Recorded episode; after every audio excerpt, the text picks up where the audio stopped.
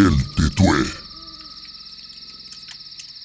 Cuenta la leyenda que el cholchón o tetué es una presencia maligna y muy temida en las zonas rurales de Chile y parte de Argentina.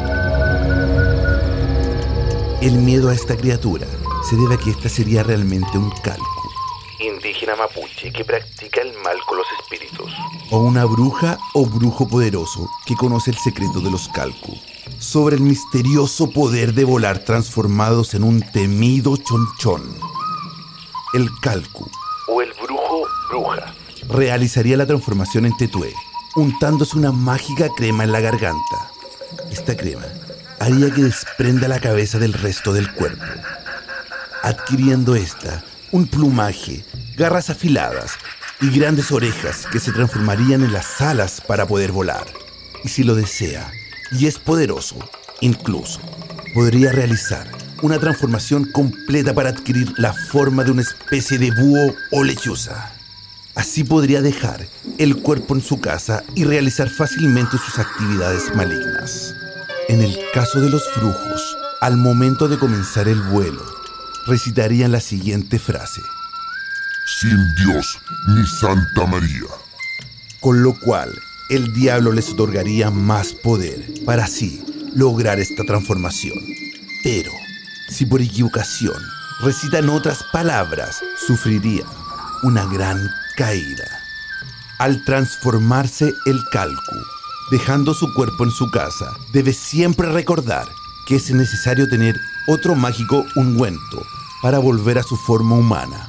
Si se le perdiera, ocultara o destruyese su ungüento, el tetué volaría en picada hacia el suelo para matarse, ya que no soportaría el destino de quedar transformado para siempre en chonchón. Y en el suelo solo quedaría el cadáver de una lechuza o un búho. La transformación a Tetué la realizarían siempre de noche, aunque su presencia sería delatada por su fatádico y temido grito de Tetué. El principal objetivo de transformación sería poder obtener agilidad para moverse.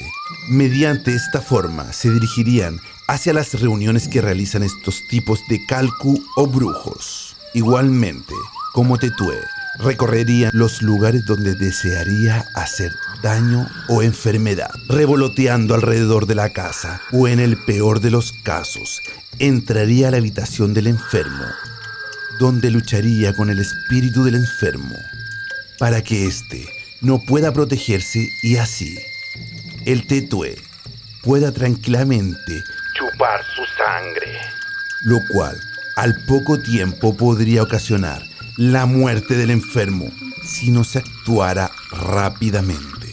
Es por ello que cuando los campesinos escuchan los gritos persistentes de Tetué, Tetué, Tetué, significa que el odiado chonchón ha salido a anunciar que se puede producir una futura muerte de algún ser querido. Esto fue mito o leyenda en el cartel paranormal de la Mega. Soy Chris Machilian y pueden seguirme en Instagram como arroba Machilian. Buenas noches.